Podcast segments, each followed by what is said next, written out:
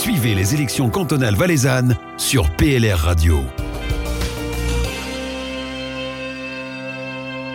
Bonjour, bienvenue sur PLR Radio. Nous avons aujourd'hui le plaisir d'accueillir Fabienne Rime.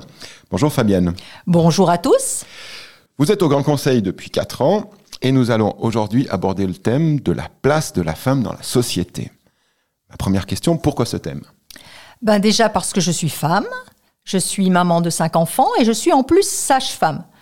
Donc pour moi, entre guillemets, c'était très important de constater également après cette vie, enfin après cette année de pandémie, de voir euh, ce que devient la place de la femme dans la société, la vie qu'elle a au travail, toutes les modifications qu'il y a eu sur les lieux de travail, comment s'arrange la femme aujourd'hui dans notre société. C'était très important pour moi et c'est très important pour la défendre pour la suite.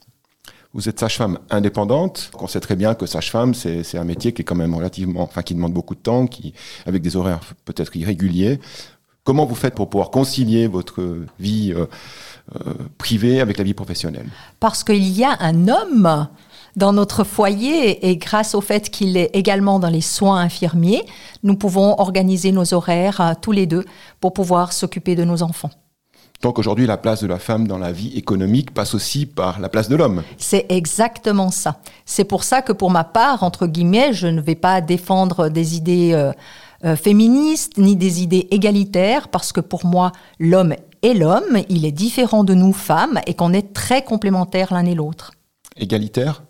Non, pas égalitaire, parce que on ne peut pas être égaux. On est par définition un homme, une femme, et à partir de là, je pense qu'il faut donner la possibilité à l'un et à l'autre d'arriver où il a envie d'arriver, mais les besoins de l'un et l'autre sont différents et je pense que les outils seront différents. Et je pense que c'est ça qu'il va falloir défendre. Vous qui êtes sage-femme, le congé paternité, égalitaire aussi Alors justement, pas le congé paternité, mais le congé parental. On a des modèles tout autour de nous où l'homme et la femme peuvent prendre un congé parental, où le pourcentage, je reviens à la vie économique, peut être partagé entre l'homme et la femme. Donc pour moi, là aussi, un partage entre les deux. Donc un congé parental serait l'idéal. Aujourd'hui, c'est pas tout à fait le modèle qu'on a, le modèle qui est, qui, est pas prôné, mais enfin le modèle qui est traditionnel valaisan. Euh, pour vous, c'est quoi un nouveau modèle? Un nouveau modèle de la vie ou de la femme ou de, la... femme, de la famille? Alors euh, le nouveau modèle, c'est déjà entre guillemets mettre en avant toutes les formes de la famille. La famille, c'est pas forcément un mari et une femme. Ça peut être de conjoints, ça peut être également des conjoints du même sexe. Donc pour moi, c'est déjà un nouveau modèle. Il y a ce nouveau modèle également qui est sorti, je pense, de cette année euh, de pandémie. C'est de voir un homme à la maison de voir pour lui également la charge de travail que ça donne. Vous pensez vraiment que la pandémie a montré au, père, enfin à l'homme, euh, la charge de travail? Ah oui.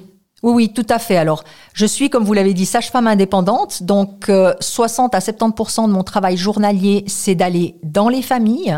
Donc, j'ai pu, durant toute cette année, puisque notre travail ne s'est pas arrêté, rencontrer justement des hommes et des femmes. Donc, des hommes qui sont admiratifs de leurs femmes et du travail qu'elles fournissent en s'occupant de la maison et des enfants, et des hommes qui sont mais épanouis d'enfin connaître leurs enfants. C'est trop merveilleux à voir.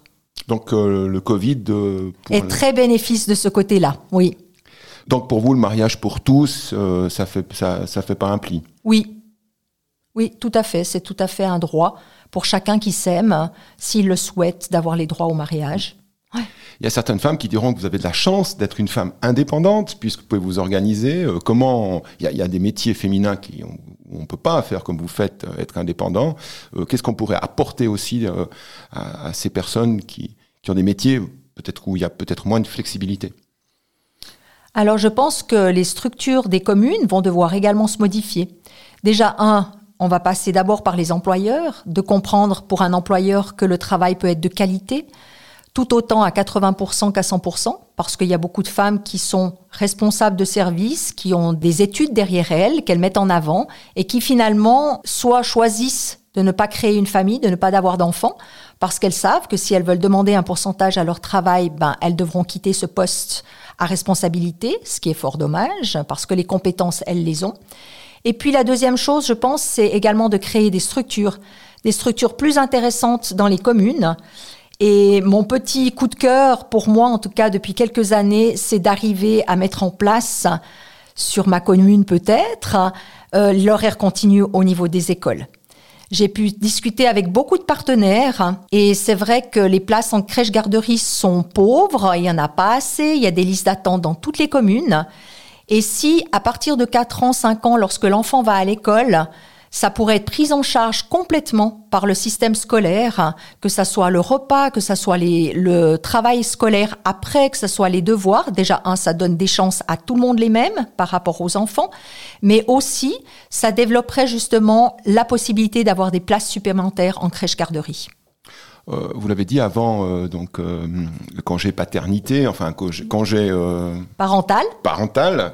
dans ce modèle où la femme peut travailler, est-ce que l'homme ne devrait pas aussi donner un coup de main, peut-être dire à lui de, de, réduire son temps de travail? Comment on fait pour générer ça? Parce que dans l'inconscient où c'est plutôt l'homme à 100% et la femme à 50%, est-ce qu'on pourrait inverser le, la chose? Oui, je pense justement que cette année de pandémie a appris que c'était possible à faire et que certains hommes, peut-être, vont commencer à un petit peu vendre ce processus de pourcentage à leur employeur et peut-être à l'employeur à entendre un petit peu plus.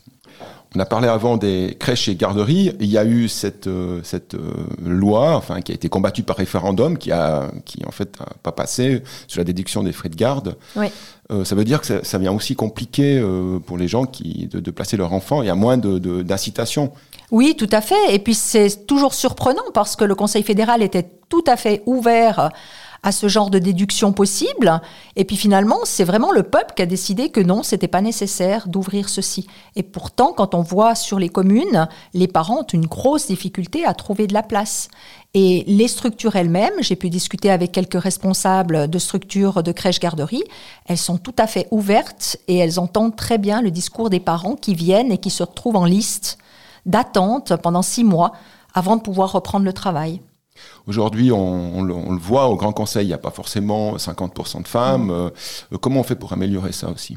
C'est pas toujours facile parce que ben la motivation de la femme, elle n'est pas toujours évidente et je pense que elle-même, elle se met en deçà de ses capacités. Dans le sens que je pense que tout parti confondu, ça fait partie un peu de nous femmes de se dire qu'on n'est pas capable de le faire. Et je pense qu'on doit travailler là-dessus.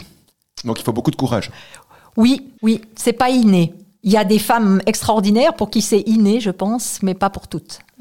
La politique, c'est quand même des fois dur, puisqu'on on attrape des coups. Euh, est-ce que les femmes sont peut-être moins enclins à ce mode de fonctionnement, fonctionnement plus viril? Oui, tout à fait. Il y a une sensibilité féminine qui, comme je l'ai dit tout à l'heure, on n'est pas égaux hommes et femmes, mais il faudra peut-être développer cette sensibilité-là pour qu'elle nous soit un outil utile en politique plutôt que de se dire ben c'est pas bon pour nous. L'égalité salariale, même qualité, même salaire. Ah oui, complètement. Alors ça c'est clair. Ouais, ça fait partie de l'équité, c'est une évidence, tout à fait. C'est pas euh, un combat d'égalité pour moi. Mais du moment qu'une personne se présente à un poste et qu'il répond à toutes les demandes, la femme va être payée la même chose qu'un homme. Vous avez été au conseiller général à Monté, aussi euh, conseillère municipale, maintenant au Grand Conseil. Comment on fait quand on est politique pour assurer, euh, pour améliorer la condition de la femme aujourd'hui, euh, que ce soit en, termes salarial ou en termes temps de travail, conciliation, vie professionnelle, vie familiale?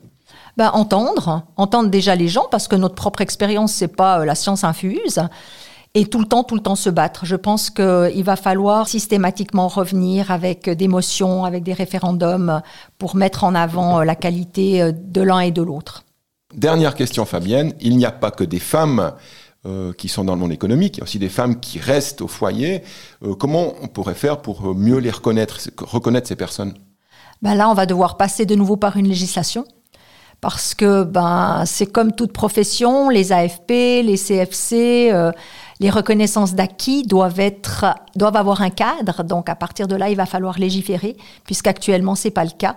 Mais je pense que la reconnaissance de la femme au foyer sera un grand plus pour le bien-être familial, pour le bien-être de la femme, et peut-être aussi pour la motiver à montrer que tout ce qu'elle fait à la maison, c'est très important pour la société. On en revient à ma, en premier thème, entre guillemets, la femme au cœur de la société.